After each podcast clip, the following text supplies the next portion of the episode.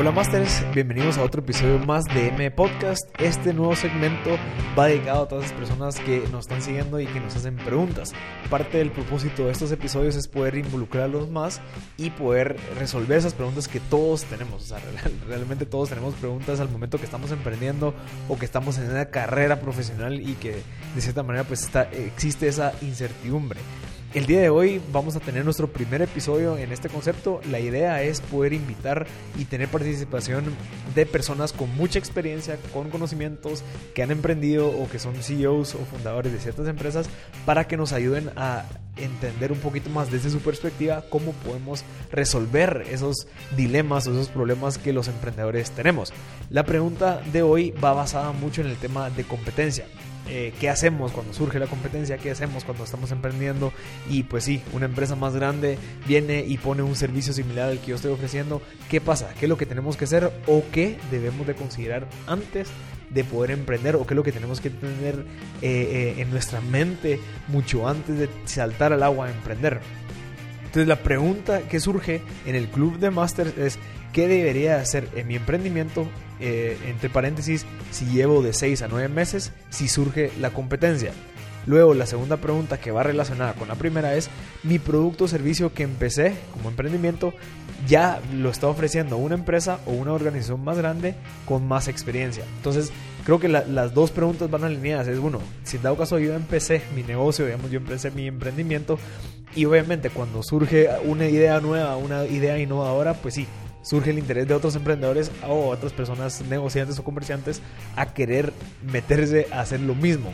Esa es una de las preguntas. La otra es qué pasa si yo empecé mi negocio ¿sí? un emprendimiento, una innovación y como vi que, o, tal vez como logré validar y, demostré que sí funciona, viene una empresa más, una empresa más grande, una empresa con más experiencia y dice, yo quiero ofrecer ese servicio porque ya vi que esa persona me está ofreciendo, por lo tanto eh, quiero agarrar un poco ese mercado. Entonces la dinámica es que Kevin González de Molbu, el, el fundador y CEO, Silvia Montes, la gerente de innovación de CMI, y Philip Wilson, el CEO y fundador de Ecofiltro y también fundador de Solution Web, nos van a dar sus puntos de vista en estas preguntas que están súper valiosas. Entonces vamos a empezar escuchando a Silvia Montes. Pues la primera pregunta sobre, sobre si aparece competencia de 6 a 9 meses. Primero creo que la competencia es un signo de éxito, así que no, no, no hay que asustarse ni hay que enojarse si, si aparece. Más bien hay que, hay que empezar a, a, a ver cómo estar un paso adelante de la competencia. Creo que primero lo que se podría hacer es asegurar de conocer bien a los nuevos competidores. Es súper importante conocer contra quién estamos compitiendo. Ellos siempre han existido. Lo que pasa es que ahorita el competidor ya está en el mercado junto con ustedes, pero siempre han existido. Lo que pasa es que ahora son directos. Segundo, hay que quitarle un poquito el amor al emprendimiento y empezar a ver por dónde es que entraron los competidores, si es que entraron con haciendo un producto igual, si es que entraron haciendo un modelo de cobro igual. Y sobre todo qué es lo que ellos tienen diferente a ustedes, por qué ellos tienen algo distinto y si no tienen algo distinto, encontrar por dónde es que entraron. Y el tercero es hay que ver el negocio, el negocio o el emprendimiento como una cadena de valor integral cómo lo están produciendo, qué oferta es lo que están ofreciendo, cómo le están entregando a sus usuarios objetivos, quién es el usuario objetivo y qué experiencia le están brindando. Y por último, cómo lo están cobrando. Al ver el negocio así, de esta manera, como una cadena de negocio, una cadena de valor integral, pensemos cómo se puede hacer más rápido, más barato y mejor. ¿Qué aliados tengo que tener? Tengo que tener alguna nueva forma de cobrar, tengo que tener alguna nueva forma de entregar, qué nuevas ocasiones de consumo puedo ofrecer, ¿Qué, a qué nuevos clientes puedo estar llegando, qué nueva oferta puedo estar ofreciendo. Y eh, de esta manera, viéndolo de manera integral, puedo blindar el negocio de varios ángulos y mejor aún, puedo mapear las siguientes movidas para estar un paso adelante de la competencia. Eso es, eso es muy, muy importante, estar un paso adelante, tener nuestro roadmap eh, de ver qué es lo que vamos a hacer, eh, qué vamos a hacer como siguiente paso. Creo que lo que nos comenta Silvia en la primera pregunta es algo sumamente valioso, porque uno, Si en dado caso surge la competencia es porque logramos encontrar algo que vale la pena. Encontramos esa mina de oro, puede ser pequeña, puede ser grande, pero de cierta manera hay atracción de que se siga haciendo. Si en dado caso yo logro desarrollar una empresa de podcast, pues sí, probablemente eh, otras personas van a decir, bueno, probablemente eso es interesante, vi que le funcionó, ¿por qué no hacemos algo similar? Yo tengo ciertos eh, conocimientos, ciertas experiencias, pues yo puedo emprender en eso también, porque ya vi que se validó. Entonces, no es algo raro que suceda. Lo que sí es que tenemos que estar un paso adelante, como dice Silvia, tenemos que estar un paso adelante, siempre a la, vanguardia, no quedarnos en ese, ese, ese famoso dicho de se, se, quedó dormido en sus laureles, que es bueno, cuando te acomodas y como decís que tú fuiste el primero, como decís que ya tienes un par de clientes, pues pensás que no va a surgir competencia, pues ahí está el, el problema, ahí es donde estamos en riesgo a que venga otro emprendedor con más recursos o otro emprendedor con precios más bajos y que se meta a competir con nosotros. Eh, otra cosa que comenta Silvia, súper interesante, es en dónde entrar la competencia, en dónde fue que, que, te estaba ocasionando cierto problema, en dónde, en qué parte de tu propuesta de valores donde eh, te estás viendo afectado por la competencia. Y eso es algo valiosísimo, porque una vez identificada ese en dónde, digamos, como ya dice, que veamos el proceso como una cadena, es bueno, de, toda la, de todo mi proceso, en dónde, en donde me, está, me estoy viendo afectado, en dónde, en donde puedo mejorar. Y eso al final es algo que no deberíamos de de esperar a que suceda. No deberíamos de esperar a que suceda, que venga un competidor y que venga a, movernos el tapete o a, movernos y, ponernos como que algo desestabilizados porque no sabíamos que podía pasar. Eso no podemos permitirlo. Nosotros tenemos que estar siempre pendiente de la vanguardia, siempre estar revisando nuestro proceso y ver cómo podemos ir mejorando en cada uno. El método de pago, el método de entrega, nuestra, eh, eh, nuestra manera de mercadear, en, nuestro, en nuestra cultura organizacional o sea, hay muchas maneras en donde podemos nosotros ver oportunidades cuando somos débiles. Pero esa manera de poder encontrar si somos débiles o no es ese espacio y tiempo de decir, bueno, quiero revisar cómo es que está mi proceso, quiero encontrar oportunidades dentro de mi proceso. Luego, Kevin González nos comenta lo siguiente. Serían dos opciones. Si, si el producto o servicio que vos estás ofreciendo es nuevo, o, innovador, por decirlo así, eh, quiere decir que el mercado que te está comprando ese producto es pequeño, correcto, porque el producto nuevo, acaba de empezar y, el nicho de mercado está creciendo. Eso es opción uno. Opción dos es si el producto que vos estás vendiendo o, servicio ya es un producto común y que tiene un mercado eh, establecido, pues simplemente vos creo que te convertiste en la, en la competencia de alguien más, correcto. Que muchas veces este es el caso. Entonces, eh, si, si el nicho de mercado que tenés está en crecimiento y es pequeño porque el producto porque el producto es innovador o el producto es nuevo eh, de pronto y te cae bien también que venga un competidor más fuerte que vos y él gaste plata haciendo que este nicho de mercado crezca.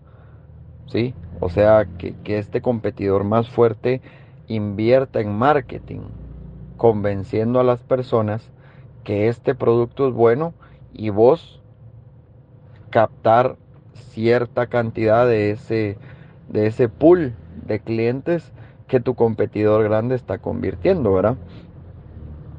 Eso pues es, una opción, como, como en alguna charla dijo Steve Jobs, ¿verdad? Que mm, eh, en una charla de Next, que era su, empresa que hizo después de, de Apple, él dijo que mm, él tenía muy claro que Son era su competidor más fuerte en ese momento y que Next era una empresa pequeña, ¿verdad? Entonces él estaba muy consciente que la estrategia de ellos iba a ser aprovechar todo, toda la plata que son iba a invertir en mercadeo para convencer a los clientes de que ese tipo de producto era el indicado y Next iba a aprovechar un poco o iba a salir salpicado de, de eso que Son estaba invirtiendo.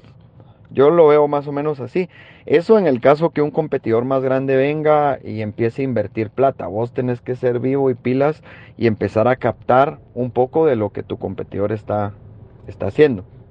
Ahora, si vos sos el grande y empezás a tener competidores más pequeños que probablemente vayan a ser más baratos porque sus costos operativos son más bajos, qué sé yo, entonces ahí podés venir y, empezar a marcar diferenciadores. Aunque creo que los diferenciadores siempre tienen que ser, seas vos el más grande o seas el más pequeño, siempre tenés que buscar algún diferenciador. Eh, sea tu proceso de cómo lo haces, sea el motivo por el que lo haces. Hay quienes donan un porcentaje de todas sus ventas. Eh, eso funciona en Estados Unidos.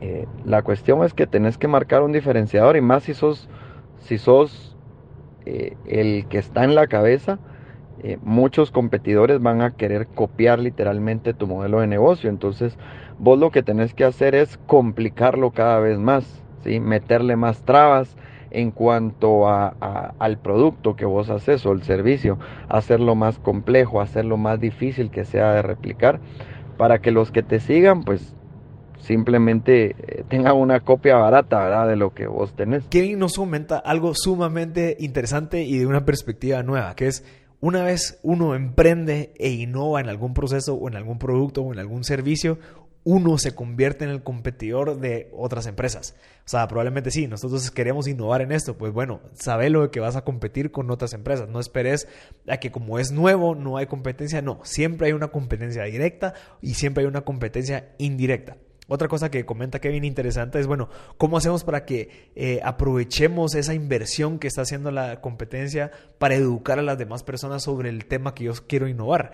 dice que aprovechemos eso, veamos en dónde podemos eh, eh, demostrarle a los clientes de cierta manera que sí, ya vieron que esta empresa está invirtiendo en esto, ya vieron que esta empresa, o sea, sí se viene este movimiento, gente va a estar más educada, por lo tanto tenemos que aprovechar, pero para aprovechar tenemos que demostrar que es algo que dice Kevin, que es cómo podemos diferenciarnos, cómo podemos realmente tener nuestra propuesta de valor bien definida para que nosotros podamos apalancarnos esa, esa propuesta de valor y decir, bueno, yo, yo me enfoco en esto, esta es mi propuesta de valor, mientras que la competencia es en, es en aquella.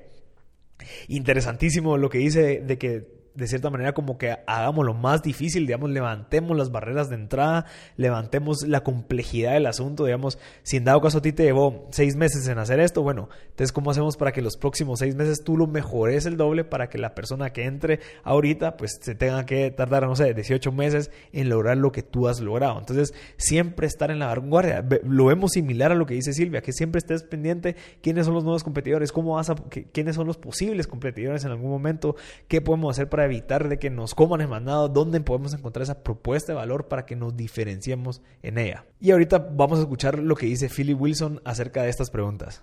Pues yo lo miraría como, como si fuera un jugador de golf. Y el campo, el campo golf realmente es la competencia, el mercado, no la persona que está jugando contigo eh, cuando salís a jugar golf. Entonces, lo que uno tiene que enfocarse es que la propuesta valor que uno le está entregando a través de su producto y servicio al mercado sea el mejor. Y enfocarse en cómo eh, servir a ese mercado de la mejor manera posible. Y escuchar el mercado y lo que les está diciendo y tratar de lograr que ese mercado acepte su producto y que el precio en que lo estás vendiendo es más alto que sus costos de entregar ese producto o servicio. O sea, eh, que no se enfoque nunca, nunca en la competencia, sino en el mercado. El punto de Philip es sumamente interesante y atractivo porque te, hace ver desde otra perspectiva y por eso fue que quisimos hacer el podcast de esta manera. ¿Cómo podemos hacer para obtener diferentes puntos de vista bajo un mismo concepto, que es el tema de la competencia? Philip dice, la competencia o la industria es como un campo de golf, el mercado digamos, el, golfista no está preocupado por el otro eh, jugador de golf. Él está preocupado con cómo poder conquistar más rápido el mercado. Se podría decir, no está, no está preocupado de que si la otra persona le va a pegar más fuerte, le va a pegar más duro, eh, si, le va, si va a tirar de un solo. No, él está enfocado en su juego. Y otra lo que dice es, bueno, ¿cómo podemos hacer para escuchar? Más al mercado, cómo podemos hacer para, para entender más al mercado para que nosotros vayamos innovando y de cierta manera ir mejorando nuestros servicios y nuestra propuesta de valor. Si se dan cuenta, las tres personas que nos acaban de compartir hablamos, hablan mucho de la propuesta de valor, cómo hacemos para que nosotros de verdad encontremos en dónde agregamos valor y que esa, es, esa parte en donde agregamos valor no sea algo genérico, no sea algo fácil de copiar, no sea algo que, que, probablemente es un commodity, como podría ser, sí, yo tengo el mejor equipo, eh, yo tengo el mejor eh, la mejor ubicación. No, eso es algo que se puede replicar. Tenemos que encontrar algo, puede ser un proceso, puede ser algo sumamente interesante que le beneficie al 100% y que sea difícil de copiar o difícil de, de, igualar del el tema de la competencia. Philip dice que no perdamos el tiempo en estar buscando qué es lo que está haciendo la competencia, no, estar no, perdamos el tiempo en, preocuparnos y estar volteando a ver a otro jugador, sino que mejor enfoquémonos y enfoquemos el tiempo en ver cómo podemos escuchar más al mercado para seguirles generando valor. El tema de la competencia es sumamente interesante porque sí, cuando uno está emprendiendo va a surgir, surgir, competencia, como decía Silvia, no hay que tomarnos las cosas de cierta manera como personal, salirnos de la ecuación, verlo como un negocio, como algo objetivo, pero es difícil. O sea, al final lo que tenemos que hacer nosotros es definir, definir realmente y, ser objetivos y decir, bueno, ¿en dónde realmente estoy agregando valor? Probablemente tu negocio es X, pero, pero la propuesta de valor es Y. ¿sí? Probablemente el negocio es X igual que todas las empresas, pero tu propuesta de valor puede ser que seas tú, puede ser que seas tú el que tenga la habilidad de poder ir a cerrar tratos, puede ser que seas tú el que genere la confianza, el que, el que está ahí enfrente de todos, puede ser que seas tú, puede ser que tú tengas eh, eh, el tema de, tiempos, de maneras de entrega, puede ser que, tu método de, pago, puede ser que tú tengas una mayor cantidad de, capital que pueda soportar más tiempos de crédito, entonces puede ser que eso sea la propuesta de valor. Lo que tenemos que hacer es que tenemos que siempre estar tal vez unos 5, 10 pasos adelante de lo que puede suceder. Tenemos que estar viendo, ok, si en dado caso yo realicé esto estos últimos 6 meses, bueno, yo estoy seguro que, como fue tan fácil o de cierta manera no me llevó tanto tiempo, porque ¿cómo, no voy a esperar yo que alguien más diga, bueno, si fue tan fácil para él, yo lo puedo hacer? Pero busquemos realmente en dónde podemos generar valor, busquemos maneras de, de diferenciarnos de la competencia al encontrar esa propuesta de valor bien definida en nuestro producto o servicio. Este fue un episodio nuevo, es un episodio en donde vamos a generarles más valor porque queremos que ustedes aprendan de diferentes puntos de vista en la situación en la que uno se encuentra cuando está emprendiendo o cuando uno está creciendo en su carrera profesional. Digamos, el tema de, bueno, hay una persona que, que me quiere quitar mi puesto o los dos estamos luchando por llegar a un punto, ok, es competencia. ¿Cómo, ¿Dónde está tu propuesta de valor como persona? ¿Dónde está tu propuesta de valor como profesional que, que le genera valor a la empresa? Bueno, probablemente él está generando valor de una manera. Ok, ¿por, ¿por, qué es tan interesante? Ok, entonces yo tal vez tengo que estudiar más finanzas. Tal vez yo tengo que aprender más de esto. O sea, estar conscientes de que, de que sí, siempre va a haber competencia y estar conscientes de cómo podemos nosotros tener una introspección y decir, bueno, ¿dónde estoy generando valor de verdad? ¿Qué es lo que me hace falta para poder seguir generando más valor todavía? Entonces, espero que les haya gustado. Este fue el episodio número uno de temas de competencia en M Podcast.